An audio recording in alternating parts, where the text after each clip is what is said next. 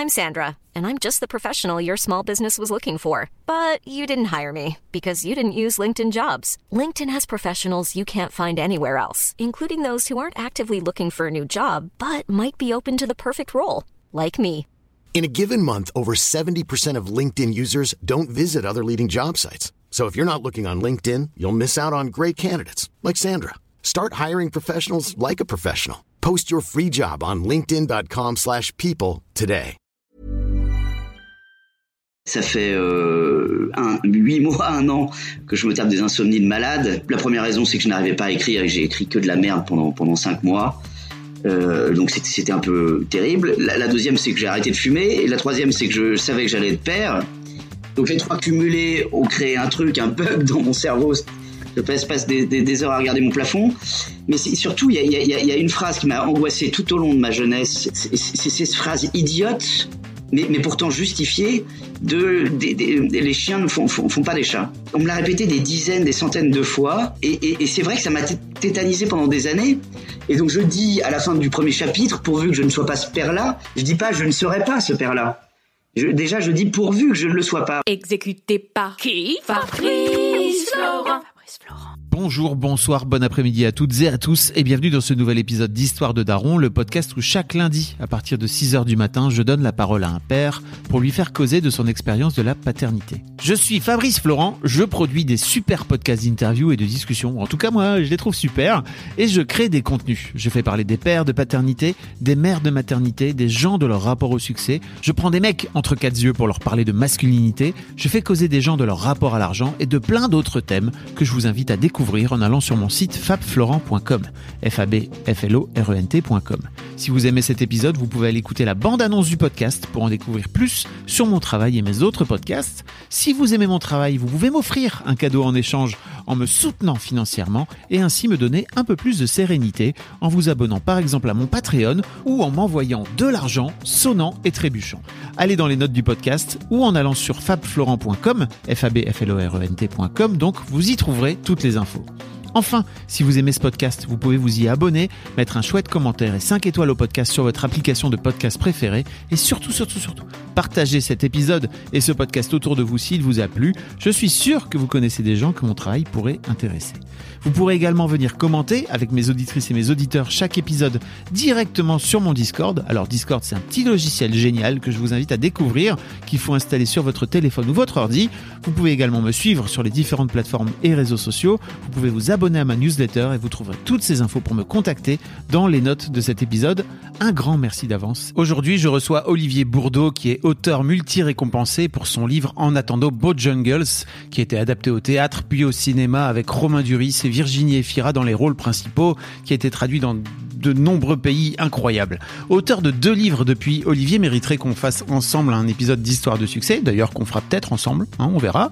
Tant son histoire est difficile et géniale à la fois, mais ça sera pour une autre fois. Là, ce qui nous intéresse aujourd'hui, c'est la paternité, le rapport à son père et à sa future paternité, puisqu'Olivier a été élevé par un père violent physiquement et psychologiquement et que sa femme va mettre au monde dans quelques jours un petit garçon. D'ailleurs, il est très probable qu'à l'heure où vous écoutez ce podcast, Olivier soit devenu papa. Euh, Olivier publie ces semaines-ci sur la plateforme Kessel une nouvelle sous forme de feuilleton où il raconte la relation à son père à travers l'enterrement de celui-ci et comment ce texte l'a amené à se libérer de son daron sept ans après sa mort. Un texte qui m'a vraiment pris au trip que je vous invite à découvrir, mais avant ça, je vous envoie dans la discussion avec Olivier, qui est à distance en Espagne, et moi j'étais à Paris. Pour donner du contexte, on cause ensemble du fait que je veux le tutoyer, parce que je tutoie mes invités, et il m'expliquait qu'il a toujours vouvoyé sa mère, alors qu'elle ne lui avait jamais rien demandé, et que le vouvoiement lui a toujours permis de mettre un peu de distance avec ses interlocuteurs, notamment avec ses patrons. Et je pense que c'est déjà dur de se faire envoyer. C'est déjà dur de constater qu'on est incompétent, mais c'est encore plus dur de constater qu'on on a cru que le patron était un copain, ou en tout cas euh, quelqu'un de plus accessible, et qu'en fait c'était un type qui, peut appuyer sur un bouton pour vous éjecter. Ouais. Et d'ailleurs, ils m'ont éjecté à juste titre. Euh, J'étais mauvais, donc euh, enfin ils avaient raison de me virer. À leur place, j'aurais fait la même chose. Mais enfin bon, voilà, c'est un truc. Alors j'explique ça aux gens, et puis à chaque fois ils disent ah ouais c'est intéressant ce que tu dis, mais on va quand même se tutoyer. Voilà. Après, on peut se vous voyer si tu veux, mais c'est juste Non, comme je tutoie l'intégralité de mes invités. Évidemment, Après, ce serait con. Mais Pas non, du pas tout. du tout. Si t'as une bonne explication, franchement, moi je prends. hein. Non, non, ça me va, ça me va. Bah, les explications, elles sont dans chacune de mes romans parce que c'est devenu une obsession. Et à chaque fois, on me dit ah c'est vachement intéressant votre raisonnement sur le, mais on va se tutoyer quand même. Donc euh... c'est fou. Les gens n'ont rien désolé, à de ce on- que je dis en fait. Non, mais c'est pour ça que je te dis, c'est pour ça que je te dis vraiment que, en fait, en vrai, on peut vraiment se. Je, se je pas à la règle et et t'as l'air euh, très sympa. Tu vas pas me virer a priori. On n'a pas de liens euh, commerciaux ni professionnels, donc. Euh, On peut peut-être guérir une blessure, si tu veux. Tu vois, on Oui. peut, on peut se tutoyer. si et qu'en t'arrives à me virer à la fin, de à la, à la fin de, de l'entretien, c'est que je suis vraiment très mauvais.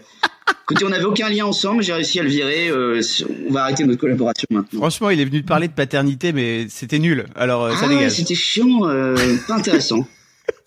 c'est dommage, Nul. nul, médiocre. Bon, Olivier, t'as as capté un petit peu le- l'idée du podcast?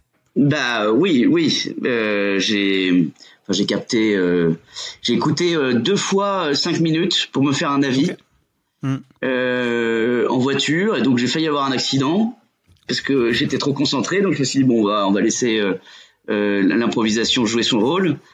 Mais donc oui, c'est c'est c'est c'est très intéressant. Enfin, en tout cas, c'est le sujet du du texte que que je viens d'a- d'achever, et je choisis le mot achever euh, à, à bon escient parce que pour la première fois de ma vie, un texte m'a un peu achevé. Voilà. Et et donc euh, et donc ça m'intéresse de, de le traiter puisque très honnêtement, c'est un sujet euh, dont je parle très souvent. Ouais. Voilà, bonne- simple et bonne raison. Et tu l'auras compris que, et d'ailleurs, je pense que c'est le cas de beaucoup d'invités, tout ça définit une vie entière et, et nous allons l'évoquer Exactement. avec beaucoup de sérieux, beaucoup d'ennuis, beaucoup de références. Non, pas du tout. J'ai une mouche qui me parasite là. Pas du tout de sérieux et pas non, du tout d'ennui. Non, non, c'est pas, c'est, c'est pas du tout l'objectif euh, de ce podcast d'une manière générale, ni de ma vie d'ailleurs. Euh, faisons en sorte de s'amuser, tu vois, c'est quand même vachement mieux. Euh, mais alors, pour pour se lancer dans le, pour pour se lancer directement dans le dans le vif du sujet, tu viens de sortir un un texte qui est disponible dans dans une newsletter euh, sur la plateforme Kessel, c'est ça, où tu parles de l'enterrement de ton père? Exactement, ouais. Euh, je, viens de lancer, enfin j'ai remis au goût du jour un, un procédé qui existe depuis euh, très très longtemps. Euh, D'illustres aïeux l'ont fait. euh, c'est euh, feuilletonner une, euh, un texte littéraire. Voilà. Euh, c'est en fait l'ancêtre de Netflix remis au goût du jour euh, avec euh, avec un texte. Et effectivement, au début, c'est assez, euh, comment dire, le, le résultat n'est pas du tout ce que j'avais l'intention de faire. C'est-à-dire que je me suis dit tiens, euh, euh, je vais écrire un texte un peu provocateur, un peu cynique, un peu euh, voilà, et, et donc euh, je vais prendre le comme thème le- l'enterrement de mon père parce que effectivement ça a été une journée assez étrange et maintenant que j'y repense, elle ne pouvait être qu'étrange. Rien ne pouvait se passer comme prévu.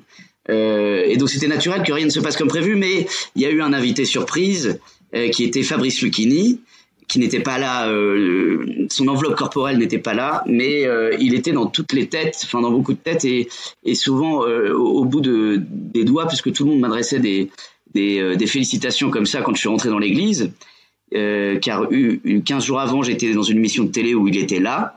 Et euh, c'est lui qui a fait le show, comme d'habitude, et j'étais très content. Mais en réalité, quand je suis rentré dans cette église pour l'enterrement de mon père, les gens m'ont adressé des pouces euh, uniquement en pensant à Fab- Fabrice Lucchini. Donc, euh, je me suis dit, tiens, je vais écrire un texte drôle, euh, un peu provocateur, et en réalité, il m'a complètement échappé.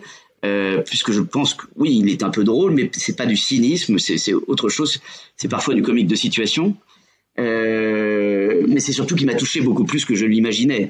Voilà, je pensais avoir un écran, un mur de béton entre euh, cette histoire et moi, et j'allais j'allais prendre tous les personnages que qui sont dans le texte comme un marionnettiste génial, et en fait c'est moi qui ai été manipulé par le texte du début à la fin, et comme ça tout au long du, de la narration, et, et donc à la fin je me suis dit bon bah voilà, euh, j'ai pas fait du tout ce que j'avais envie, mais je crois que c'est un c'est un bon texte.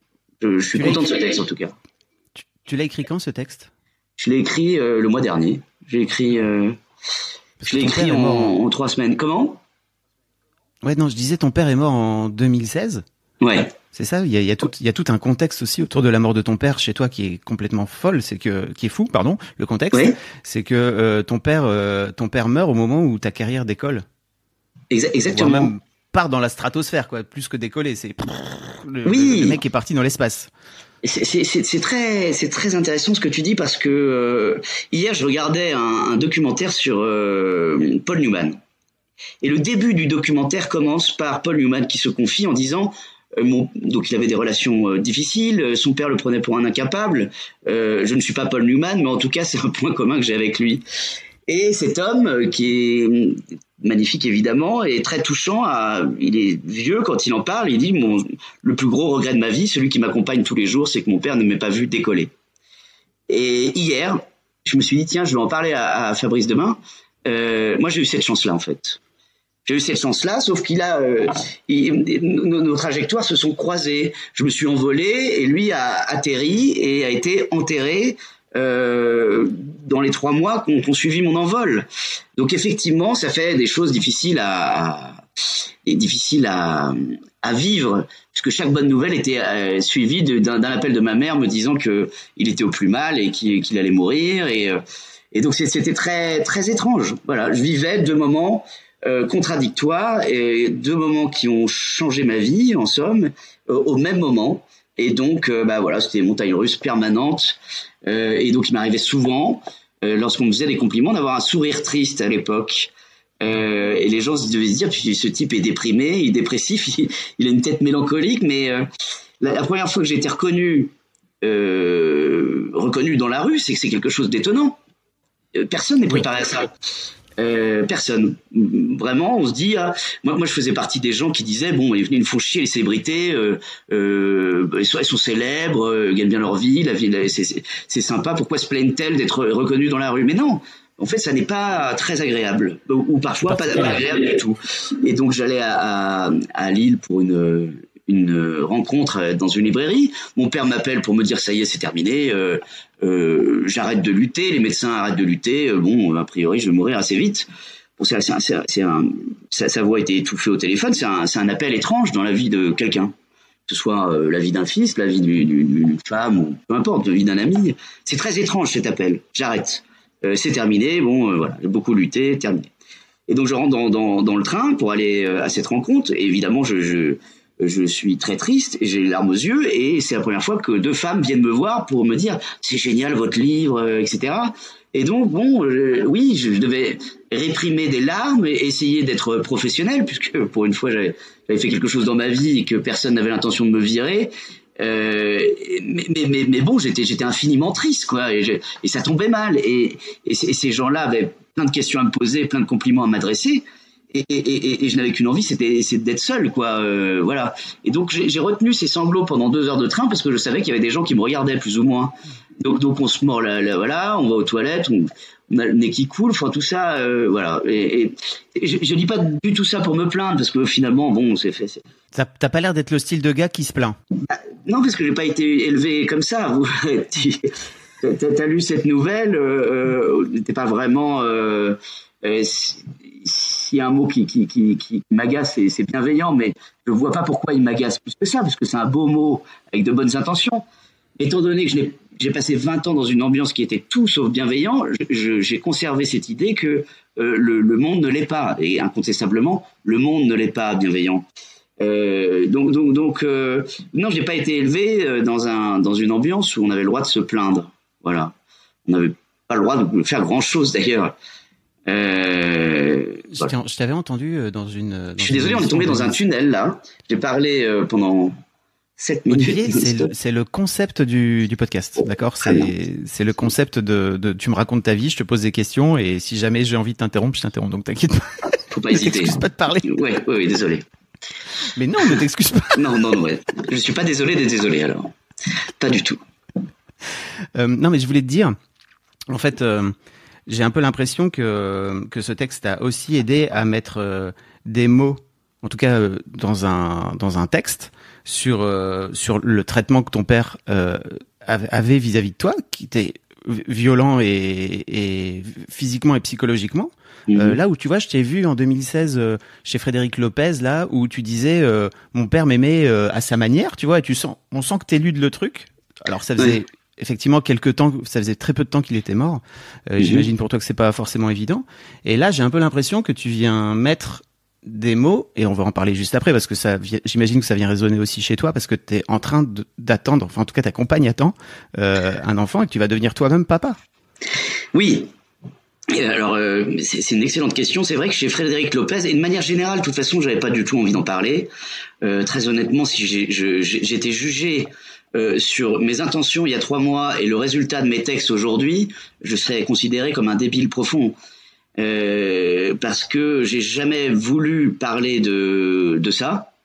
Euh, je, je, je, me suis toujours dit que je n'en parlerai jamais.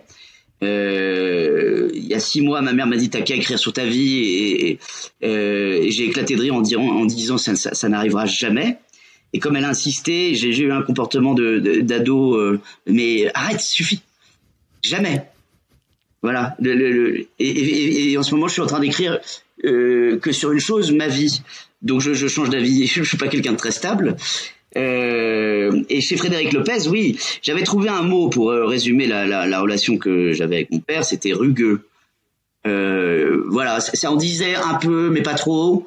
Euh, rugueux. Bon, on sait que c'est pas agréable, euh, rugueux, ça, ça, ça, arrache un peu la peau, tout ça, mais bon, je, voilà, je voulais pas dire violent, euh, mais, mais effectivement, enfin, ça a été violent euh, physiquement euh, et psychologiquement. Je, je, je, je, pense que ce qui marque le plus là-dedans, c'est, c'est, c'est la violence psychologique. Mmh. Euh, très honnêtement, je suis à mon tour devenu très violent pendant des années. je, je, me battais sans cesse, j'étais même ultra violent. Euh, j'adorais ça, la violence en réalité. Euh, j'ai mis beaucoup de temps à, à, à comprendre que c'était parfaitement idiot. J'en ai même tiré pendant quelques années des, une gloriole. Les gens viennent, venaient me taper sur l'épaule pour que je, je, je, j'aille taper quelqu'un ou j'aille me battre et tout ça, etc. J'étais, c'est ce qui m'a défini quand même euh, pendant des années. C'était le type qui, qui, foutait des beignes et qu'en prenait. C'était le type qui se réveillait le, samedi matin avec la gueule déformée, euh, du sang sur euh, ses chaussures. Euh, voilà, et ça a duré à peu près dix ans de ma vie. la violence parce que je considérais que je me faisais humilier chez moi et qu'il était hors de question que qu'à l'extérieur de chez moi quelqu'un ait, ce pouvoir-là. donc dès qu'on me marchait sur les pieds ou dès qu'on montrait l'intention qu'on allait marcher sur les pieds, je tapais je cognais euh, comme comme un sourd. Enfin, c'est c'est c'est c'est. Je suis très heureux d'être sorti de ça, par exemple. Hey, I'm Ryan Reynolds. At Mint Mobile, we like to do the opposite of what big wireless does. They charge you a lot. We charge you a little. So naturally, when they announced they'd be raising their prices due to inflation, we decided to deflate our prices due to not hating you. That's right. We're cutting the price of Mint Unlimited from $30 a month to just $15 a month. Give it a try at mintmobile.com slash switch. $45 upfront for three months plus taxes and fees. Promo for new customers for limited time. Unlimited more than 40 gigabytes per month. Slows. Full terms at mintmobile.com. Hiring for your small business? If you're not looking for professionals on LinkedIn, you're looking in the wrong place. That's like looking for your car keys in a fish tank.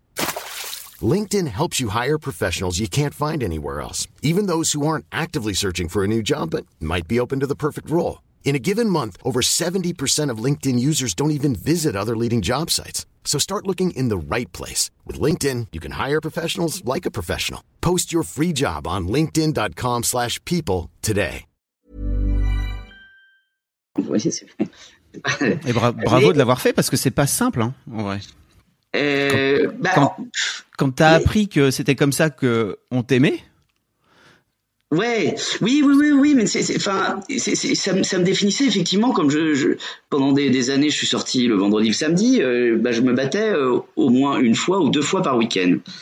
Et un, jour, je me suis réveillé. Je sais pas si vous avez déjà eu des côtes cassées, mais euh, ce n'est pas très grave les côtes cassées, mais c'est extrêmement douloureux, extrêmement douloureux. Et donc il y avait du sang sur le mur euh, blanc à côté, et je n'ai pas réussi à me redresser dans mon lit. Euh, donc j'étais persuadé que j'avais la colonne vertébrale qui était touchée euh, parce que je, n'arrivais pas à me, redresser. Et donc suis passé, j'ai passé quatre heures dans mon lit à regarder le plafond, il y avait du, sang sur le mur et je me suis dit bon c'est comme ça quasiment tous les week-ends. Et puis euh, bah, j'étais persuadé que j'allais finir en fauteuil en fait. J'arrivais à bouger la tête, mais sinon ça me faisait un mal fou. Et pendant ces quatre heures, je me suis dit c'est quand même incroyable. Le monde entier ne t'en veut pas, Olivier. Enfin, euh, comment se fait-il que tes amis ne se battent jamais ou très rarement et que toi tu te battes tous les week-ends Le problème, c'est peut-être pas le monde qui t'entoure, c'est peut-être peut toi le problème. Mais, je me suis posé cette question parce que j'étais persuadé que j'allais me promener toute ma vie en fauteuil roulant et que j'étais baisé à cause de, ça. Euh, je pense que si j'avais pas eu ces côtes cassées, parce que alors 15 jours après, euh, il n'y avait plus rien. Enfin, ça, ça, se guérit tout seul et tout ça, etc. Mais c'était une, douleur insoutenable, mais pas grave. Voilà. Mais sur le moment, je me suis, ça m'a obligé à réfléchir, à me dire, euh, c'est quand même con. T'as euh, 22 ans, euh, tu, vas être paralysé parce que tu tapes sur les gens et qu'ils tapent dessus. Euh, voilà. C'est que j'avais un, comportement favorable à ça. C'est-à-dire que ceux qui voulaient chercher la merde se disaient ce type euh, est, ouvert d'esprit. C'est-à-dire ça crée voilà, euh, les types me voyaient, se disaient ce type, euh, euh, on peut lui taper dessus, il va nous taper dessus, on va passer un bon moment à se taper dessus, voilà. Alors qu'il y a d'autres gens qui s'excusent, qui disent désolé, je suis voilà, j'ai renversé un peu de, bière sur. non non, là on savait que si on renversait un peu de bière sur le, truc, j'allais cogner comme un débile. Donc donc voilà, j'avais une gueule de con quoi probablement pendant des années. Donc j'ai des cicatrices qui me rappellent. Avec toi, hein. T'étais tellement bah dur avec toi tout le temps, quoi. Oh Pardonne-moi, mais j'ai des cicatrices qui me rappellent euh, euh, à quel point j'ai été con. Euh, je, je, pense que je vais, je vais, étant donné que mes poings euh, ont, ont, des, ont, des, cicatrices et que mes, mes, cartilages ont été, je pense que je vais avoir des mains qui vont morfler pendant toute ma vieillesse et toute ma vieillesse, je vais me rappeler que j'ai cogné sur des gens, euh, voilà, je me suis fait cogner dessus. Enfin, je veux dire, en plus c'est débile parce que parce que évidemment on en tire la conclusion le lendemain que euh, on a gagné une baston, ou l'a perdu et, voilà comment je l'ai amoché. Mais moi, je me suis voilà et ça m'a ça m'avait inspiré pour mon premier texte une citation euh, qui est la suivante et qui, est un peu vraie mais pas portée au physique, plutôt portée à l'âme. Mais cette citation dans mon premier roman était portée sur le physique. C'est un, un homme sans cicatrice, c'est comme un texte sans virgule et sans ponctuation, ça ne veut rien dire. Euh, oui, mais sauf que à ce moment-là, les cicatrices c'était c'était des, des, virgules sur la peau, euh, le, le, nez pété, etc. Alors qu'en réalité, cette, cette, cette citation est, est, vraie pour les cicatrices à l'âme, pour les cicatrices euh, au cœur, pour les cicatrices euh, sur le voilà. Mais la première intention de cette citation était fausse. Euh, mais j'en étais persuadé pendant un moment. Euh, j'étais fier de mes cicatrices. Voilà, j'étais j'étais un guerrier pathétique. Euh, il, effectivement, plus le temps passait, plus certains amis se disaient mais il est complètement débile celui-ci. Mais il y en avait d'autres qui se disaient tiens c'est génial, il, il fout tout le temps des coups de pied dans la gueule des gens, euh, euh, voilà. Et puis il y avait le contexte de l'ivresse. Euh, voilà, j'étais un, un, idiot qui tapait sur, euh, qui tapait partout. Je tapais, je tapais même. T'étais pas un idiot, t'étais, t'étais la. Bah, moi, je, moi, je te vois comme la victime de, de ton éducation violente, tu vois, c'est tout. bah oui, mais enfin bon. Euh, tu, tu, racontes dans ton texte d'ailleurs que tu racontes dans ton texte d'ailleurs qu'en 94 il y a ce, cet enterrement là qui est terrible pour toi parce que c'est le frère d'une de tes de ton amoureuse d'ailleurs à l'époque ouais, euh, oui. au collège t'as 14 ans euh, et ton et en fait tu demandes à ton père d'aller à cet enterrement parce que pour toi c'est important et ce gamin est mort d'une leucémie donc en plus c'est terrible et ton daron te, ton daron te dit j'imagine comme souvent parce qu'apparemment ça a l'air d'être un peu son mode de communication non euh, sans vraiment t'expliquer pourquoi euh, et tu vas cogner tu dis tu vas tu tu, tu cogner dans un mur ouais. j'aimais bien m'acharner voilà, j'aimais bien m'acharner ouais. contre ce mur innocent. Ça me faisait du bien de voir du sang sur mes métacarpes et les empreintes de mes métacarpes dans le plâtre. Donc, ah, euh... je, je, croyais que tu avais appris mon texte par cœur. Je me suis dit waouh. oui, oui, non, c'est sûr, ce, ce, mur est débile, mais, voilà exactement la différence entre l'intention, c'est-à-dire ce que je voulais raconter euh, avec beaucoup de distance et d'ironie, euh, et, en fait, je, cet enterrement, euh, je, n'avais pas l'intention d'en parler, mais euh, il, m'a sauté euh, à la cervelle, en somme. Et c'est vrai que je, ne comprends pas aujourd'hui comment on peut refuser devant un, un événement euh, euh, de la vie primordial comme ça, on peut, refuser à un enfant d'assister à, un enterrement, de se confronter à la mort pour la première fois. Et, comment on peut dire non? Très honnêtement, je pense que cette anecdote a déterminé le reste du texte. Je, ne comprends pas. Euh, ça m'échappe. Je, il y a un manque d'humanité là-dedans. Euh, il y a une volonté de blesser, il y a une volonté de, de, de voilà. C'est vrai que euh, nous avons passé, mes frères et sœurs et moi, des, des, des, des, heures et des heures pendant des années à tourner autour de la table, euh, table à laquelle il était assis, euh, en n'osant pas demander de permission pour des choses. Euh, C'est-à-dire que on prenait notre respiration et on n'y arrivait pas. Il savait très bien qu'on était là pour demander euh, la réponse à une question qu'on avait posée cinq jours avant, une permission, une autorisation, etc. Et, des choses absolument pas euh, délirantes. Hein, euh, déjà des trucs qui coûtaient pas d'argent parce que parce que parce qu'ils donnaient jamais de pognon pour faire quoi que ce soit, mais une autorisation pour aller à, tel endroit et tout ça. Et bon, très bien. Ça, mais là, je l'ai fait en me disant bon, un enterrement, il va accepter. Il n'y avait aucun doute là-dessus. Qui, qui répond non tout de suite. Oui, c'est sûr que euh, bah, bah, tout d'un coup, quand on écrit, il y a, y, a, y a, là où on voulait être ironique, il y a une fêlure en réalité, qu'on écrit ce texte avec, avec la fêlure qui reste. Euh, voilà, le, le, mur de béton est déjà fêlé à partir du moment où on commence à réfléchir à, à, ce nom. Euh, voilà, c'est. C'est le moment où tu fais le lien. J'allais dire, c'est le moment où tu fais le lien avec ta propre paternité, où tu dis, bah, donc, euh, t'annonces que tu vas avoir un fils. oui, mais ça. Donc félicitations déjà. Tu vas, tu vas, devenir papa. Oui, oui, dans, dans, dans, dans quelques jours, et c'est sûr que l'émission se prête bien à ce, à ce genre de choses. Euh, oui, mais ça aussi, je ne voulais pas en parler dans le texte, par exemple. Sauf que. Je sens bien que ça t'a euh, échappé à un moment donné. Mais, mais, parfaitement. Parfaitement, tous les textes échappent. Euh, tu écris, donc tu dois le, tu dois le savoir. Mais, mais là, euh, il, il, s'est échappé d'une telle manière. C'est un débordement, quoi. C'est, une évasion totale. Euh, il y, a, y a, toutes les grilles se cassent la gueule. Euh, voilà, il n'y a plus aucune retenue. Je ne voulais pas parler de, du fait que j'allais perdre dans, dans, dans quelques jours. Mais ce qu'il y a de pire dans cette, dans cette anecdote de premier enterrement de ma vie, euh, donc c'est-à-dire que je fugue pour m'y rendre. Je prends des risques, mais je pense que c'est pour une bonne cause. Mais il ne me laisse même pas assister à, l'enterrement. Il est sur le parvis au moment où le cercueil rentre, entre dans l'église, et, euh, il me prend par l'épaule et il me, ramène en, pension. C'est-à-dire j'ai fait tout ça pour rien. Il y, a, il y a la première étape, c'est le nom, qui est franchement avec le recul ahurissant. Je, je, ne comprends pas. Euh, à part une envie de blesser, de faire mal. Et, et, et la deuxième étape, c'est, de m'empêcher d'assister à ce truc-là et, de, de m'emmener. Enfin, c'est, voilà, il y a beaucoup d'énigmes avec cet homme-là. et étant donné que j'ai mis le doigt dans cette machine, euh, je, je ne sais pas si, si je vais continuer là-dedans. Je n'en sais rien. Qu'est-ce l'air d'avoir des doses.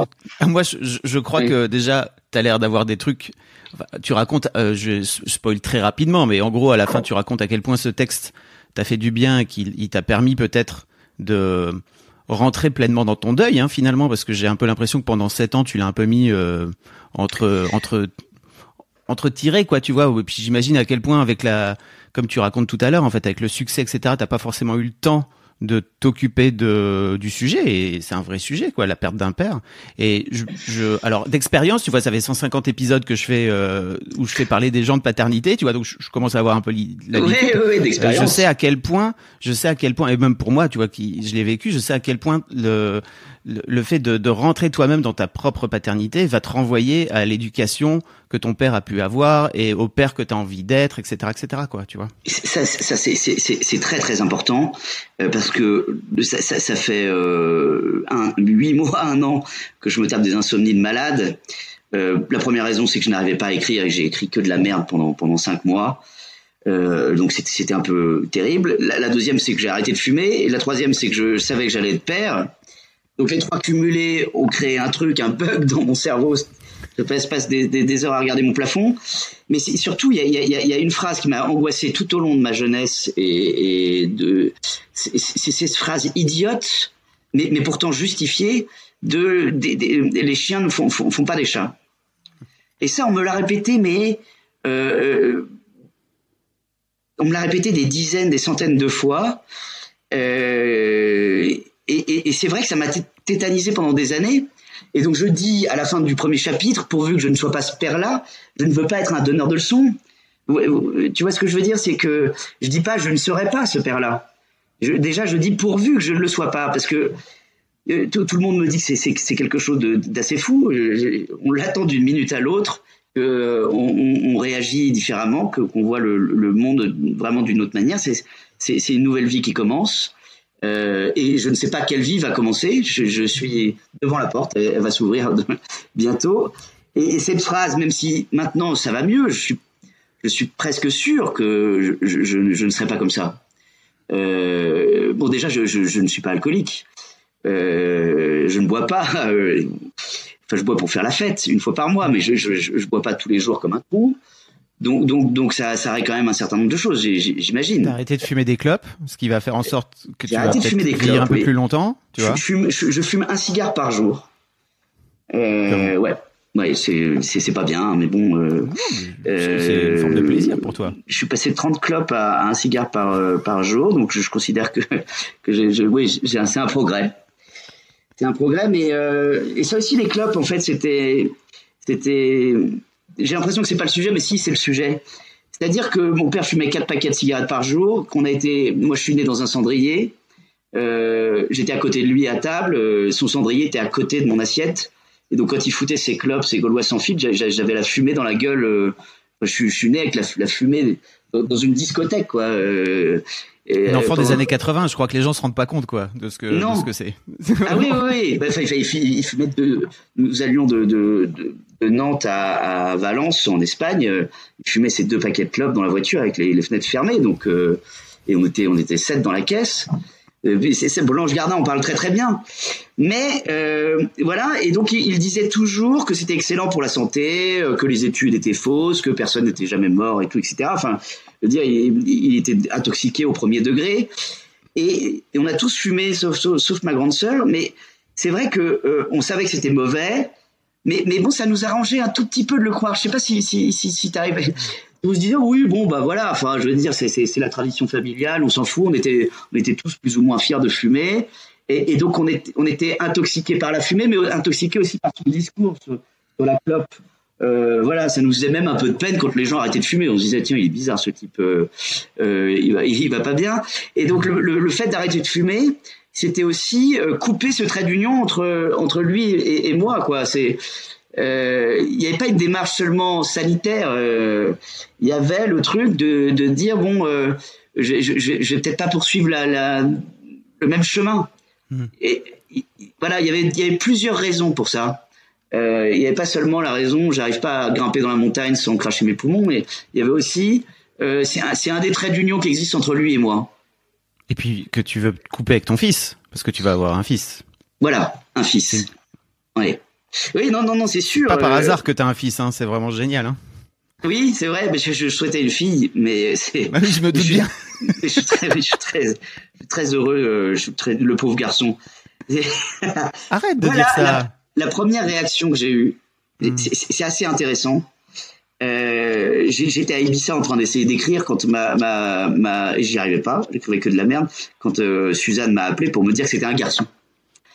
Et je venais d'arrêter de fumer, donc tout ça m'a contrarié. Je voulais une fille, euh, euh, j'étais sur la plage, je commençais à marcher, tout ça. J'étais contrarié. J'étais contrarié par le l'absence de tabac, tout ça. Je, explosion dans la gueule. Et au bout de dix minutes, je me suis dit mais quelle merde je suis. Mon fils n'est pas encore né, que je, il me déçoit déjà.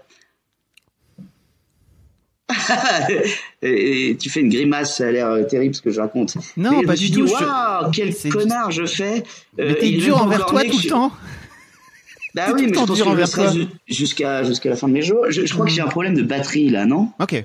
Euh, oui, je, crois. Suzanne à l'aide. handicapé.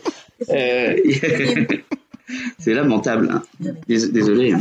Merci Suzanne pour ton Merci Suzanne. Oh là, non seulement j'expose mes, mes, mes, mes, failles, mais en plus les gens les voient. C'est pathétique. On va mettre sous tutelle à la fin de ce truc. Ce type n'est pas viable. Ce type n'est pas terminé. Arrête. Euh, donc oui, et, et ça c'est euh, la première réaction de, de paternité que j'ai eue, c'était une réaction pathétique. Euh, et, au bout de dix minutes, je me suis dit mais ça, ça va pas, t'es ma boule, ça va être très bien. Et, là, je suis très heureux d'attendre ce, ce, petit garçon. Mais ça a certainement un lien, merci infiniment, un lien avec, avec mon histoire. Je me suis dit, ça va être plus simple à gérer avec des filles. D'autant plus que mon, mon, mon, père avait beaucoup de défauts, mais il ne frappait pas les filles. voilà, il, il, il, leur a infliger des, des, des, des, dommages psychologiques comme à tout le monde, mais, mais au, moins il est ou, très peu en tout cas. Enfin euh, voilà, on a été élevé dans l'idée euh, on ne frappe pas les femmes avec même avec une rose. Donc donc euh, donc au moins c'était ça de gagner. et, ouais, ouais, Et, et, je me disais bon ce sera plus simple avec une fille, mais bon hmm. allons-y. De toute façon, là, il est un peu tard pour changer. Hein. Il, oui. il, arrive dans 48 heures ou 72 heures. Je peux, je peux pas changer ma commande. Euh, et je suis très content comme ça, très heureux. Je me demandais un petit peu euh, parce que là tu vas avoir, euh, t'as 43 ans, c'est ça? Exactement. Euh, ce qui est un peu tard entre guillemets, même s'il n'y a pas de bon âge, tu vois, pour faire des enfants. C'est gentil, c'est gentil de me le rappeler. oui. Non, mais bah, tu vois, par rapport à, à l'âge, l'âge médian, il est à 30, il est à 29 ans, tu vois, en France. Donc, ah. Pour te donner une idée. Très bien. Ouais, ouais, je suis, mais comme dans toutes les étapes de ma vie, je, je suis un peu en retard. Oui, ça, il n'y a pas de problème. Je, euh, là, pour le coup, ça fait 14 ans de retard, c'est pas mal. C'est pas mal. Mais justement, je voulais savoir, est-ce que pour toi c'était important d'avoir fait la paix avec tout, tout ce pan de ton histoire justement avant de pouvoir te dire ok, il est temps à mon tour de devenir père quoi? C'était pas un truc qui était envisageable dans ta vie avant? Non. Euh, bon, il y a, y, a, y a, plusieurs choses. Euh, c'est que j'ai toujours été euh, très libre dans ma vie puisque voilà mon incompétence a fait que j'étais rarement enfermé dans des boulots pendant des années. Euh, j'étais souvent viré, donc je me tapais souvent du chômage. le fait d'avoir été enfermé euh, et, d'avoir eu l'interdiction de sortir pendant des années a créé chez moi une, envie irrépressible, insatiable de, liberté. Euh, donc j'ai bénéficié de ces libertés dès que je me suis enfui de chez moi. Euh, et là, j'ai bouffé de la, liberté jusqu'à l'indigestion parce que évidemment, euh, dès qu'on a, il y, a toujours quelque chose. C'est ce que je dis dans, la nouvelle. ça, semblait toujours terriblement désirable la liberté et aussi un peu vénéneux puisque euh, pendant des années, quand j'étais dehors, c'est que j'avais menti, j'avais fourbé, euh, ou je m'étais échappé, j'avais fait le mur, etc. Et quand j'étais dehors, j'étais jamais dehors pour une bonne raison. J'avais toujours euh, tromper quelqu'un pour pour euh, voilà et donc évidemment ensuite quand j'ai eu le droit d'être dehors j'ai toujours considéré que c'était une infraction euh, et donc j'en profitais comme si c'était d'une infraction et voilà et et donc j'ai bénéficié de cette liberté mais je n'avais pas d'argent et, et, donc j'étais libre et pauvre. Et quand mon, roman est sorti, je me suis retrouvé libre et presque riche. Et donc j'avais envie d'avoir euh, euh, euh, ces deux mamelles magiques en, en quelque sorte, ce que sont la liberté et, l'argent pour en profiter. donc ça c'est une raison pour lesquelles je j'ai pas eu d'enfant tout de suite, c'est que j'avais envie de, de, de continuer à profiter de, de, ma liberté, une liberté de cette manière-là. Hein. parce que je pense que je vais continuer à être libre avec cet enfant, mais mais ce sera une liberté différente, je pense. Je sais pas si j'ai répondu à, à ta question. Oui. Si, si, euh, t'avais envie de, t'avais envie de kiffer la vie et tu voyais euh, l'enfant comme euh, finalement, bien sûr, des contraintes, quoi, tu vois. Bah, voilà, même si c'est moche de le dire comme ça, Et, même si là, j'ai intention et je suis peut-être très présomptueux de, de, continuer à vivre. voilà, j'ai une de mes cousines qui vient de me dire, on, a fait un road trip avec notre gosse d'un an, c'est tout à fait possible. ça semble surréaliste à plein de gens. Euh, parce qu'on est aussi dans la période où les gens vous font plein de confessions euh, très euh, très opposées très contradictoires. Et les gens disent ah bah nous on fait plus rien parce que on a l'enfant c'est terminé, on n'a même plus le temps de répondre à un texto. Puis il y en a d'autres qui, qui, vont à d'autres chameaux avec un gosse de d'un an. Voilà. Et, et qu'est-ce qu'est-ce qu'on sera? Moi j'aimerais bien être celui qui a d'autres chameaux avec un, un enfant dans le dos. Mais si ça se trouve, je serai celui qui sera dépassé et qui dira euh, bah désolé, je peux pas répondre à tes textos depuis six mois parce que parce qu'il y a y a un truc qui fait 47 cm euh, dans sa chambre qui, qui m'empêche de répondre à des textos. Je, n'en sais rien. Voilà. Je, c'est, c'est, c'est, peut-être pour ça aussi que j'ai du mal à dormir, c'est que je n'en sais rien. Hmm. Serais-je un homme encore libre ou est-ce que je serais complètement dépassé? Qu'est-ce que tu es comme, comme, comme, comme, père, toi? Tu as d'autres chameaux euh, J'ai été plusieurs pères, oui. tu vois. J'ai été plusieurs pères et en fait aujourd'hui mes filles sont grandes donc euh, c'est un peu différent, tu vois. Elles ont elles ont 17 et 15 ans donc euh, de, de, de, filles. Je commence à devenir Ok. Oui, évidemment, père deux fois, donc père différemment deux fois. Mais, mais, mais est-ce que, est-ce que tu as été dépassé au point de, de, de ne plus répondre aux messages? Il y a des gens qui arrêtent de voir leurs amis, quoi, tout simplement, qui disent c'est pas possible, on n'a pas le temps, c'est, te rends pas compte. Ça, c'est, ça, c'est toi qui décides, hein, vraiment, je crois. Bon, bah alors, je, je, je, m'attacher à ma force de caractère, je vais décider que je serai un, un père qui, qui fera un road trip avec son fils dans six mois. Voilà. Je, je, je, t'enverrai un texto quand je serai en road trip avec mon fils. Oui. Euh, avec grand plaisir, avec un petit selfie. Avec un selfie, voilà. Nous voici en, Afrique du Sud. Ça, plutôt dans le sud de l'Espagne, je pense, mais on va commencer light. Ah. On va commencer light. Autre chose aussi dont je voulais te, te parler, c'est que tu parles de. On va revenir un peu à ton père, mais à la, à la réconciliation que tu as, as, pu avoir en fait à 20 ans, c'est ça si je me trompe pas, tu vas tu vas encore une fois à un enterrement, tu le racontes dans cette nouvelle, euh, qui, te, qui, te, fait un peu un bah ouais, qui te fait un peu un déclic et qui te fait dire OK, en fait, j'ai pas envie euh, j'ai pas envie de m'embrouiller avec mon père, euh, j'ai pas envie que mon père meure alors que on est encore fâché parce qu'à l'époque vous êtes fâché depuis un an et demi, j'imagine à quel point enfin pour quelle raison tu as as voulu prendre tes distances avec cet homme euh, qui était nuisible pour toi, quoi et tu décides d'aller euh, faire la paix entre guillemets. Quoi. Ah bah pas, pas entre guillemets, euh, la paix tout court. Mmh. Euh, un processus de paix, ça, ça, ne veut pas dire que tout est, tous les préjudices sont, sont enterrés. Ça veut dire qu'on a l'intention de les dépasser. C'est ça de faire la paix. Euh, ça ne veut pas dire que tout est réglé, que toutes les plaies sont pensées, euh, nettoyées. Non, c'est que alors déjà, oui, pareil, dans ce texte-là, je n'avais pas du tout l'intention de parler de, trois enterrements. Euh, et, là, en l'occurrence, oui, c'est vrai, c'est quelque chose d'assez important. J'avais 25 ans. Ça faisait un an et demi ou deux ans que, je ne l'avais pas vu. Euh, et je pensais que ce serait définitif. Et puis,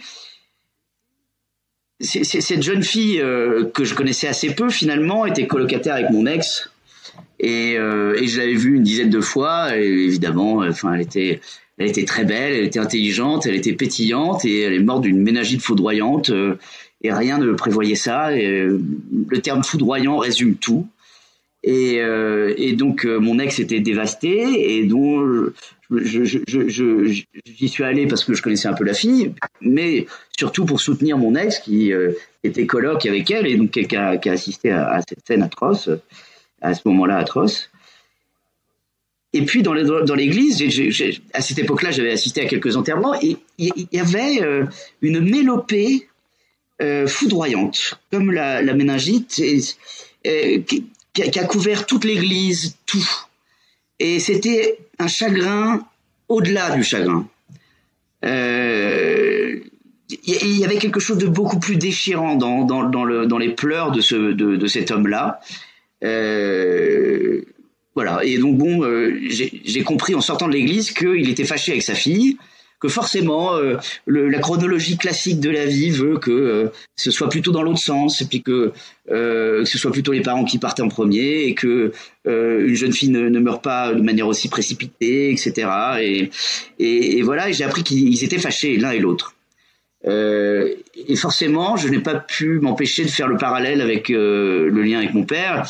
C'est-à-dire que dans ce cas-là, euh, bah, on se croit toujours plus fort quand on refuse les excuses.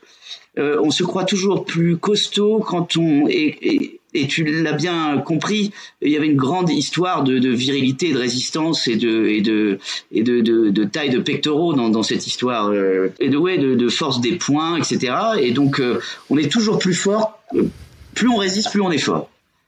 Ce qui est idiot. Euh, en tout cas dans ce cas-là.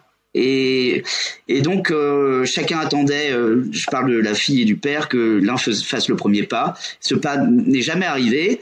Et donc le père va rester jusqu'à la fin de ses jours à, parler à une, à une plaque de granit, puisque c'est en Bretagne et que les, les tombes sont, sont en granit. Et cette image m'a terrifié euh, c'est quand même, on parle de 20, 30, 40 ans de monologue devant une plaque en granit pour une seule et bonne raison euh, qui est mauvaise, c'est euh, attendre que l'autre fasse le premier pas. attendre que l'autre soit intelligent à sa place. Alors je donne pas de leçon non plus, hein.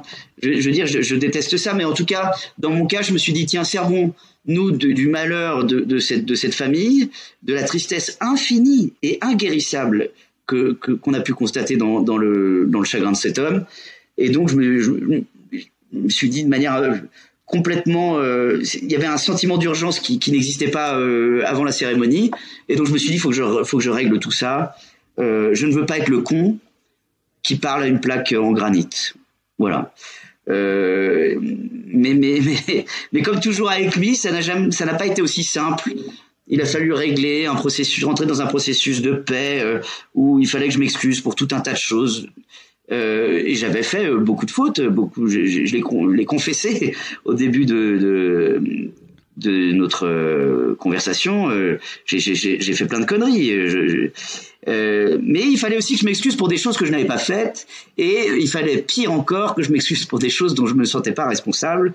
Euh, mais voilà, et ça, ça, ça, passait par là, le, processus de paix passait par là. Euh, et pour avoir la paix, la paix de mon âme passait par euh, cette demi-heure abominable où, voilà, j'étais ça, faisait penser un peu au, procès sous Staline, quoi. Il fallait se couvrir de, toutes les horreurs pour essayer d'obtenir l'absolution. Ben, je l'ai fait et je ne regrette pas du tout de l'avoir fait puisque ensuite ben, notre relation a été un peu bancale, mais notre notre relation a existé jusqu'à l'enterrement. Il y, a, il y a un moment terrible d'ailleurs que tu racontes, c'est qu'il finit par pleurer après après toutes ces excuses, etc. Il finit par par pleurer et toi ça te soulage tellement que tu tu en mhm. souris. Et bien sûr, il est incapable de prendre ce sourire autrement que comme une provocation de ta part. Et c'est terrible, quoi. Ça, ça c'est pour moi, c'est vraiment un c'est un symbole de, de, de, son incapacité à s'ouvrir à toi et à, et à, et à se montrer vulnérable, en fait, tu vois. Euh, ouais, c'est mm. tellement risible de l'envisager, avoir une phrase comme celle que tu viens de prononcer. En, fait, oui, mm. ce, qui, ce, qui, est intéressant là-dedans, c'est que euh, moi j'écris de la fiction. Hein.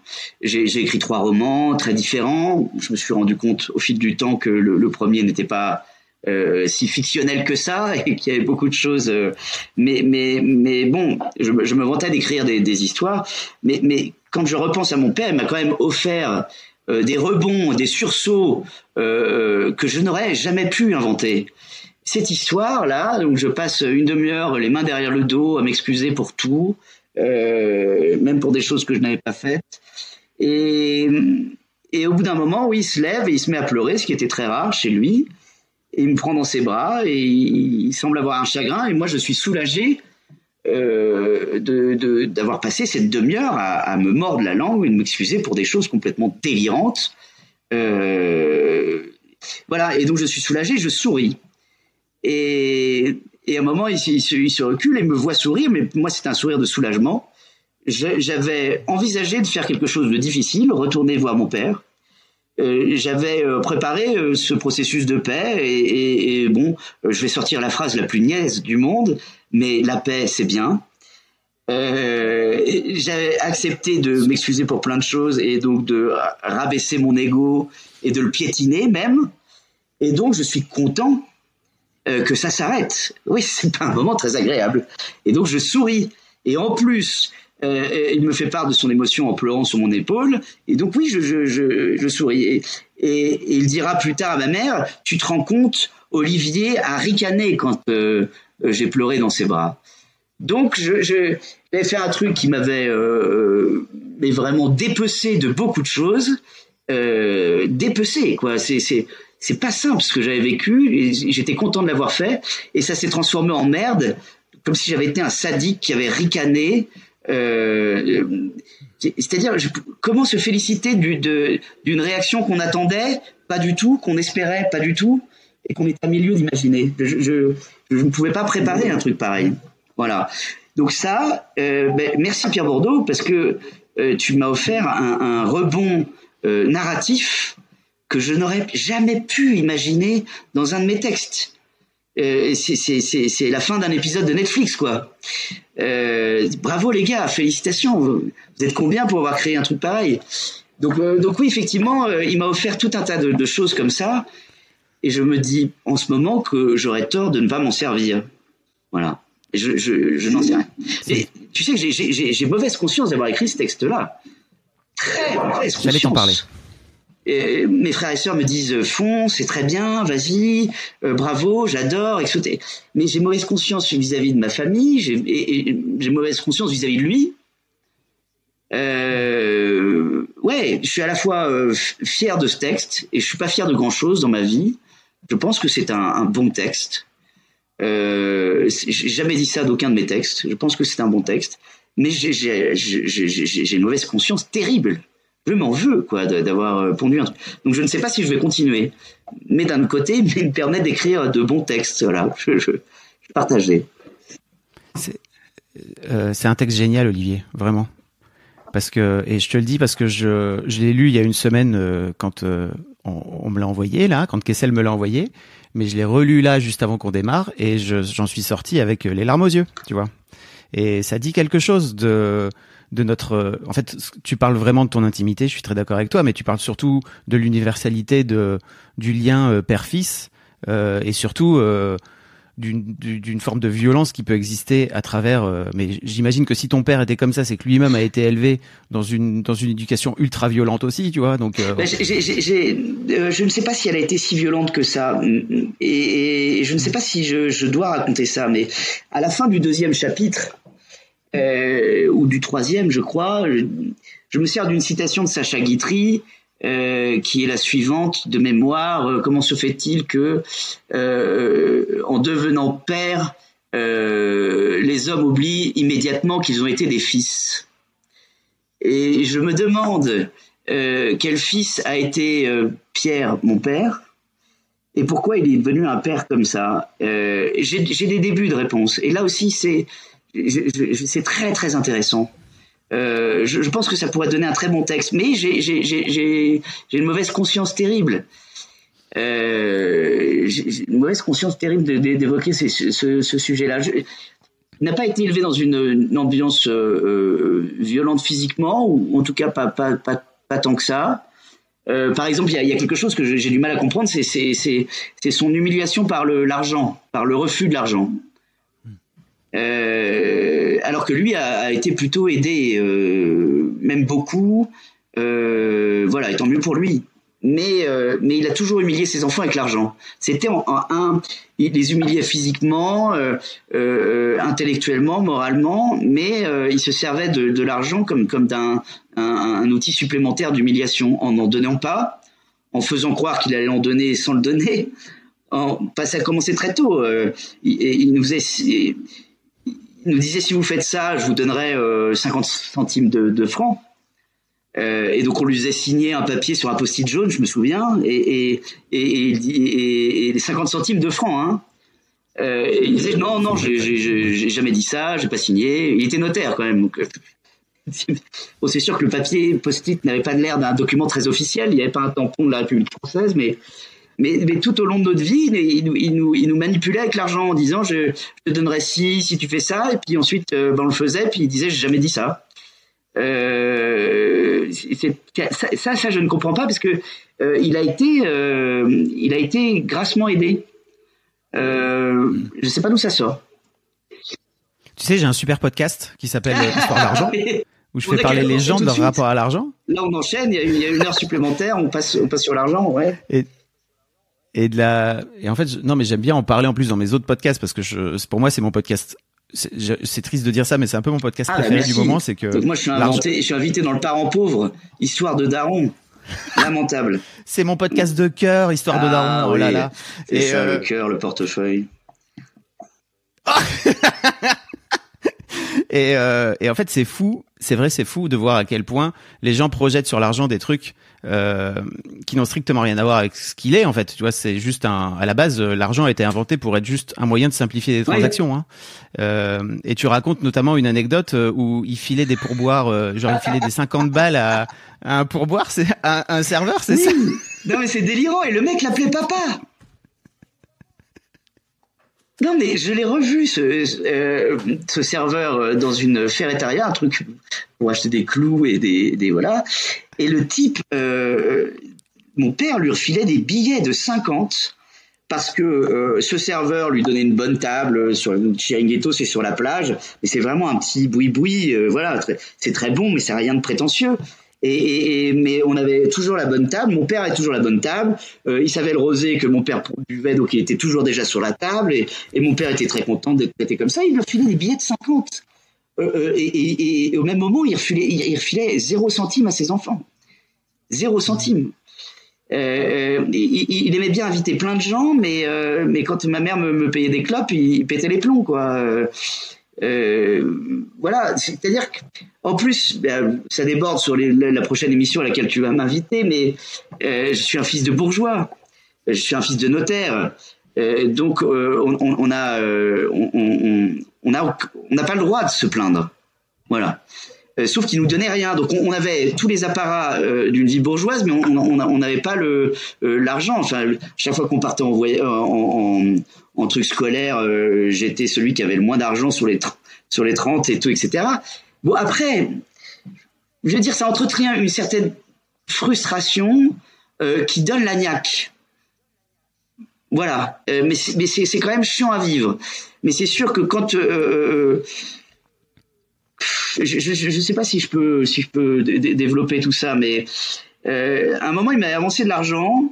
Euh, donc à chaque fois qu'il m'avançait de l'argent, c'était des sommes euh, un peu dérisoires, quoi, 400 balles et tout ça, mais je signais des reconnaissances de dette. Il me faisait signer des reconnaissances de dette pour 20 euros. Non, pour 20 euros, je signais un papier. Euh, j'étais fils de notaire. Et je, je, je, je lui avais racheté Oh, je, suis, je, je, souris, mais je suis tellement désolé pour toi. Vraiment, non, mais ça, va, ça, va, être plus vicieux encore. Euh, je voulais racheter une, une société euh, qui faisait des t-shirts, qui, qui, était en vente 15 000 euros, donc c'était pas très cher. Et donc il m'avait avancé 400 euros pour les frais.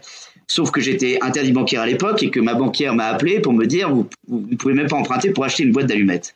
Donc cette histoire s'est cassée la gueule. Et ça faisait trois mois que je travaillais dans cette boîte. J'apprenais à faire des t-shirts, à les floquer, tout ça, etc. Euh, pour apprendre le jour de la signature que je pouvais pas racheter cette boîte. Donc, ça a été une déception dans ma vie. Je me suis, réfugié chez mes parents pour me changer les idées. Et je lui devais 400 euros. Et euh, j'étais en train de fumer une cigarette sur la terrasse en, Espagne. Et il vient me voir, il me dit, écoute, euh, je veux acheter un, sac à main pour ta mère. qui faisait jamais de cadeau à ma mère. Euh, mais le problème là, c'est que j'ai un problème de virement et tout ça, etc. Est-ce que tu pourrais me rendre, s'il te plaît, les 400 euros que je t'ai avancés? Car si tu ne me les rends pas, je ne pourrais pas offrir de cadeau à ta mère. euh, oui.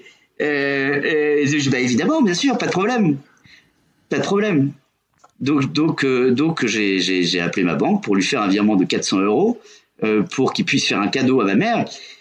Euh, cadeau qu'elle n'a euh, jamais porté parce qu'elle euh, ne voulait pas de sac à main. Donc voilà, c'est c'est-à-dire que quand on lui devait de l'argent, il disait bah, ton frère me doit de l'argent, va lui demander. Et donc ça créait des problèmes parce qu'évidemment bah, ça foutait l'un dans la merde, l'autre était gêné de demander. Donc ça voilà voilà comment il se servait de l'argent. Et je ne sais même pas si c'est quelque chose de réfléchi pour lui. Euh, je, n'en sais rien. Ça, c'est une énigme. Est-ce que il, se disait en buvant euh, ces bouteilles de muscadet, je vais mettre en place cette stratégie pour que euh, ça foute la. Je, je ne sais pas. Je ne comprends pas. Mais je crois qu'il faut pas chercher à comprendre. Non, non, mais comme on en parle là, je, me dis tiens, essayons de comprendre. Oui, je sais bien. Euh, mais mais est-ce que c'était délibéré Est-ce qu'il se disait, euh, voilà, s'il va demander à son petit frère de l'argent que son petit frère me doit, est-ce que ça va, euh, est-ce que ça va foutre la merde Et j'espère, je sais, je sais pas quelle était son son intention. Peut-être que son intention était hmm. primaire, primale, c'était, je, je, ne veux pas sortir du pognon pour lui, il a qu'à aller en demander. Voilà, ça c'est le premier réflexe. Mais ce qui se doutait des conséquences après, c'est euh, mon petit frère qui dit bah désolé, mais voilà, je peux pas, euh, hein, euh, ça fait chier. Voilà. Et donc, donc, donc ça faisait deux mécontents, ça faisait deux frustrés. Donc tout était source d'humiliation. Voilà. Voilà. J'ai un peu l'impression que ce, ce texte-là, je le disais un peu tout à l'heure, mais t'as servi vraiment de de poser un socle peut-être sur le deuil de ton père. Oui, bah, la fameuse plaque de granit peut-être. C'est certainement pour ça que je parle aussi librement avec toi. Euh, mais il faut pas que je parle non plus trop librement parce que là, là, là c'est bien simple, je vais m'en vouloir toute la journée. C'est vrai? Euh, ah oui. Ah bah mais, oui, mais pourquoi? oui. Parce que t'as as de la. Mais je sais pas parce qu'on on n'est pas la famille royale britannique, mais euh, never explain, never complain.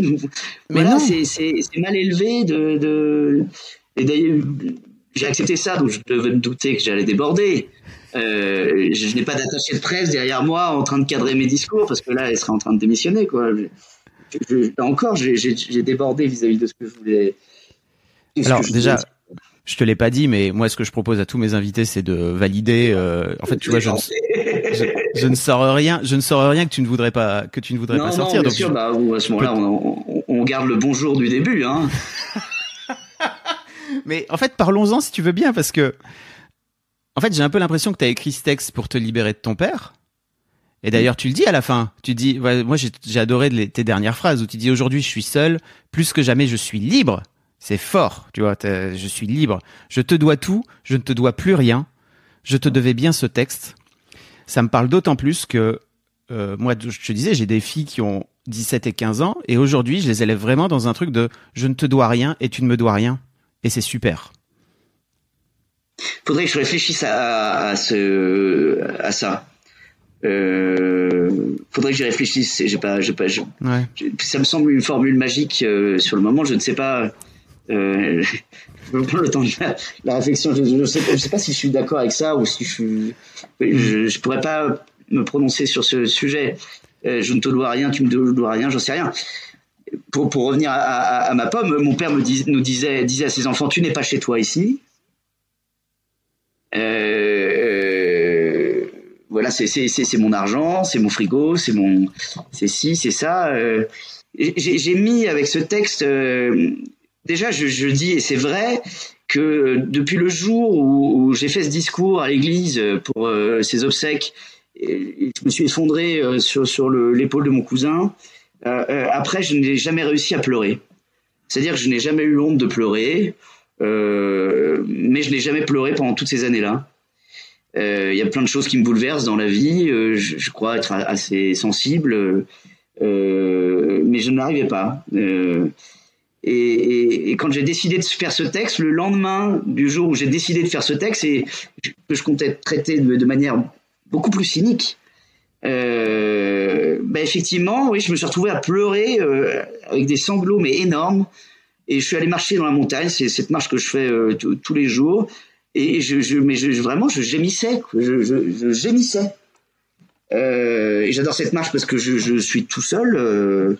et, et là, heureusement j'étais tout seul parce qu'on m'aurait pris pour un cinglé. J'avais vraiment, ben, ouais, des- des sanglots, mais, mais très bruyants, quoi. Ça a duré une heure et demie. Euh, je pense que ça faisait euh, 30 ans, 40 ans que j'avais pas pleuré une heure et demie de suite. C'est énorme. Et je, je pense que oui, effectivement, j'ai réalisé ce que ce jour-là. Et voilà, C'est- que je parle de laisse, mais c'est que il il m'a souvent dit, tu restes là comme un chien. Euh, c'était un de ses leitmotivs. Un de ses leitmotivs, c'était de se faire obéir. Il était notaire, donc il, il- il, euh, on- tout le monde l'appelait maître. Et d'ailleurs, j'ai oublié de le mettre dans, dans ce texte, mais il avait un pins qui était drôle. Euh, c'était appelez-moi maître, parce que c'était un pins mais, du congrès des notaires, qui, qui- qui- qui- qui était un petit truc comique. euh, voilà, il était revenu de ce truc. euh, euh, les notaires sont des maîtres, les avocats sont des maîtres, et donc euh, il y avait. Et il était très fier de ce pins, mais, mais en réalité, il est pathétique ce pins. Appelez-moi maître. Euh, mais il, était très attaché à ça, euh, qu'on l'appelle maître et, à se faire obéir. Un être humain n'avait de sens pour lui que s'il lui obéissait. Euh, et lui n'obéissait à aucune autorité. Enfin, quand je le dis dans le texte, il, était son propre maître. C'est ça qui était fascinant. Il était un peu punk aussi. Il, y avait, aucune autorité n'avait de prise sur lui. Ce, ce qui- le rendait un peu fascinant quand même. Voilà, c'était un type sa propre autorité avec son propre univers et son royaume, c'était sa famille. Il fallait qu'on lui obéisse et, tout ça. Et, donc quand on, euh, moi, il me disait souvent, tu restes ici comme un chien, tu me suis comme un chien. Il le disait avec un ton abominable. Et c'est pour ça que je parle de laisse à la fin du, texte. C'est- vrai que euh, bah, j'ai réalisé ce jour-là qu'au bout de la laisse, il n'y avait plus personne. quoi. Euh, et donc ça laisse un grand vide. Et j'ai toujours été très attiré par les libertés. Je pense que j'ai un sens de la liberté, une obsession de la liberté qui, est plus, euh, comment dire, plus vitale que pour euh, certaines personnes. Euh, mais ce jour-là, j'ai réalisé que j'étais encore plus libre que jamais. Enfin, je veux dire, l'univers n'était pas à moi, mais l'univers était devant moi en tout cas. Euh, je n'ai pas envie qu'il m'appartienne, mais en tout cas, j'ai envie de, pouvoir euh, euh sautiller et, de, de, voilà. J'ai réalisé que tout était ouvert. Il n'y a plus de porte, voilà, et, et que le mousqueton de la laisse était était, rouillé et, et voilà. Donc euh, ouais, c'était une journée très spéciale. Et là encore, l'intention, c'était de faire un truc drôle, cynique, provocateur. Et non, en fait, je me suis retrouvé à pleurer comme une madeleine pendant une heure et demie, euh, avec le nez qui coule et, voilà, et un, un, chagrin comme j'en ai pas eu depuis que j'étais enfant. C'était c'est très c'est très, très surprenant. Libérateur, j'ai envie de dire. Ouais, ah ouais, ouais, ouais, ouais, oui, libérateur pour la liberté, c'est bien, la boucle est bouclée. Mm. Comment t'appréhendes euh, l'accouchement qui arrive là? Parce que c'est un moment fort, c'est un moment waouh. il paraît, ouais, je je, je, je n'en sais rien, en fait. C'est comment je, ma femme et, moi, nous sommes dans une période où on sait qu'il va se passer un truc incroyable. Bon, a priori, l'enfant traîne un peu avant de présenter le, bout de son nez. Euh, et, mais moi, j'aime bien cette période. Suzanne un peu moins, puisqu'elle est pressée d'accoucher, comme pense beaucoup, de beaucoup de femmes. Mais euh, on sait qu'un truc euh, hors du commun va se passer, mais on ne sait pas quelle sera sa nature. Est-ce que le soleil aura une lumière différente Est-ce que, est-ce que voilà J'imagine que oui. Je suis, je suis impatient. J'ai un peu peur aussi. Hmm. Voilà. Je suis assez banal dans mes sentiments hein, concernant la naissance des enfants. Bah si, je, tout le monde se retrouve à la naissance de son enfant à sortir exactement les mêmes phrases et c'est l'événement le plus magique du monde paraît-il mais aussi le plus commun puisque nous ne serions pas là si c'était pas reproduit des milliards de fois depuis euh, depuis le Oh là, je suis philosophe en plus, quelle merveille. Mais on a, on a tous notre, on a tous notre façon à nous euh, très particulière de, de vivre ce, ce moment-là, ouais. quoi, tu vois. En ça, en ça, c'est singulier, quoi. Oui, voilà, exactement. Euh, ok, est-ce qu'il y a un, un, sujet sur lequel je t'ai pas amené, dont tu aurais aimé, dont aurais aimé parler? Là, je crois qu'on a quand même évoqué pas mal de choses. Euh, si, si euh, oui, heureusement que j'ai eu l'amour infini de, heureusement que nous avons eu l'amour infini de ma mère. Hmm. C'est très important de le dire, puisque même si mon, mon, mon père me manque, je, je suis content qu'il soit mort. Hmm. C'est une phrase spéciale à dire aussi. Euh, pourquoi? Parce que lui ne vivait pas, mais il empêchait ma mère de vivre, et donc, euh, et donc euh, c'est atroce, mais euh, euh, c'est aussi une question de libération. Et voilà, il, il, me manque, mais je suis content qu'il soit là où il est. C'est quand même désespérant, et, et ça, ça brise, ça brise le cœur. De, de, de, de, ça brise le cœur de se dire, même par ego passionnel, parce qu'il avait un ego qui est, de se dire, mais c'est ça le souvenir que je laisse c'est quand même atroce, quoi. Moi, j'ai un, ego démesuré. Euh, ben, j'ai pas envie de laisser ça comme souvenir. Euh, voilà. Rien que pour ça, ça, ça oblige à faire un certain nombre, d'efforts, quoi, de se dire, punaise, euh, qui me regrette au moins. Même si je suis con, euh, qui se dit tiens, il serait mieux dans le canapé à côté que, que, en poussière dans un. C'est une énigme en réalité d'avoir laissé ce désastre après soi. J'ai du mal à comprendre. Voilà. Même si ma personnalité n'est pas bonne, mon ego fera en sorte que je, je, je fera tout pour laisser un bon souvenir. Ouais, c'est uniquement une question d'ego. C'est un piège aussi, ça, tu sais, parce que pendant très longtemps, moi, j'ai voulu être le père parfait, et tu te rends compte euh, qu'en fait, ça finit par te, te rattraper. Oui, euh, certainement, certainement. C'est dur, c'est très très dur. Faut juste te dire, ok, je vais faire en sorte de faire du mieux que je peux, et ça sera déjà super. Certain, oui, ça j'en suis certain. Il euh, faut, faut faire preuve d'agilité, de souplesse, ne pas hésiter à changer de point de vue. Euh, mais bon, comme je l'ai dit au début de l'entretien, je change souvent de point de vue. Je, je, je considère euh, avant notre entretien, j'ai décrété que je n'aborderais pas un certain nombre de sujets et je les ai tous abordés. Donc je fais preuve de beaucoup d'agilité ou, ou, de bêtise, je ne sais rien. Une bêtise agile. Voilà. Je, moi, j'ai envie de te, te, remercier pour ta générosité, parce que tu vois, je, t'ai senti vraiment généreux dans cette euh, dans cet entretien et de, de partager des choses qui, je suis sûr et certain, vont, vont parler à plein de gens. Euh, je sais pas si tu as déjà eu des premiers retours par rapport au début de ton texte, mais c'est, universel ce que tu es en train de raconter, tu vois. Eh ben c'est, très gentil et c'est vrai. Euh, j'ai reçu pour mes trois précédents textes beaucoup de, de, de choses bouleversantes, c'est évident. Euh, mais là, j'ai reçu trois euh, textos de personnes radicalement opposées, trois femmes, qui me, euh, elles me disent toutes que elles vont faire une démarche vis-à-vis de leurs parents. Et ça, bon, j'écris pourquoi?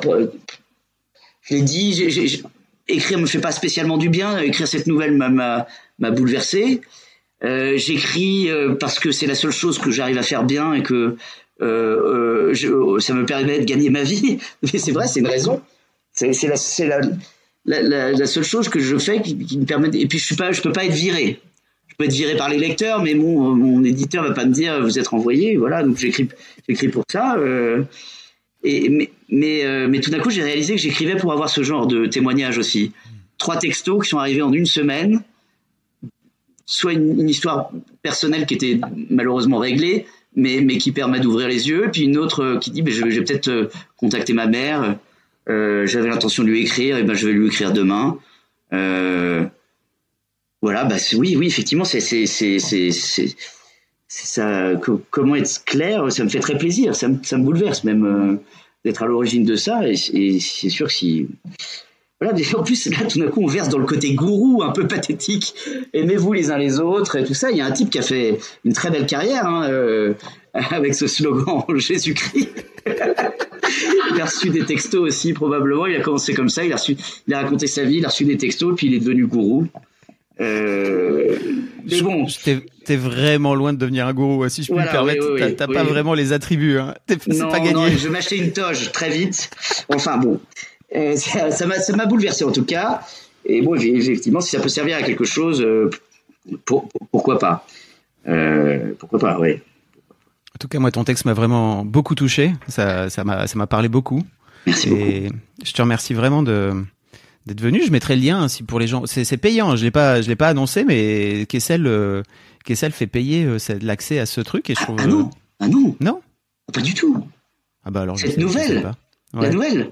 C'est gratuit. Ah non non, bah, euh, Alors, on va parler de, on va parler de business pour la, la prochaine, d'argent pour la prochaine émission, mais ah non non, c'est offert. Je, je, je, je, je, mets ce texte à, à, disposition des lecteurs de Kessel. Euh, il suffit de s'abonner. Eh bien, je couperai toute ma connerie d'avant. Bah non, pas du tout. Faut laisser ces conneries. Euh, moi, euh, je pense que tu vas laisser toutes les miennes, donc laisse les tiennes. C'est une, une, sorte de parité. Ah oui, non, alors ça, ça me va. C est, c est, oui. Nous sommes idiots à égalité et c'est très important pour moi. Je ait un équilibre. Euh, non, non, ce, ce texte est, est, à disposition des lecteurs de Kessel. Il suffit de, de, de, de s'inscrire, de s'abonner et, et il n'y a rien à payer. Mais comme je, je le disais tout à l'heure, euh, ce texte peut faire partie d'un grand tout. Euh, J'ai déjà des idées. Ce qui m'empêche de, de de, de l'annoncer de manière définitive, c'est euh, c'est la culpabilité. Mais euh, pourquoi euh, mon père était comme ça? J'ai pas mal de débuts de réponse, euh, avec des anecdotes terrifiantes et, et, avec des parallèles aussi qui permettent d'évoquer de, de, de, de, deux époques totalement différentes. Je ne veux pas rentrer dans le détail parce que je ne sais pas si je vais avoir euh, l'audace de euh, voilà. Mais ce texte fera partie d'un récit qui sera dans les librairies euh, mais pour le moment, il est à disposition de tout le monde et tout le monde peut le lire gratuitement. Okay. Voilà. Eh ben en tout cas, moi j'ai envie de t'encourager à venir raconter euh, l'histoire du paternel parce qu'en vrai, ça, comme tu dis, ça, ça raconte beaucoup de choses euh, de la façon dont nos parents, dont nos pères, surtout nos pères, nous ont élevés. Euh, oui. Eux-mêmes, de, sans doute, ça raconte aussi beaucoup de choses de la façon dont ils ont eux-mêmes été élevés et dont, dont eux-mêmes leurs aïeux ont été élevés, etc. Et d'une idée de la masculinité aussi qui est il y a des très, très probablement, très certainement. Après, il y a, il y a aussi des, des, des, mères qui sont terrifiantes.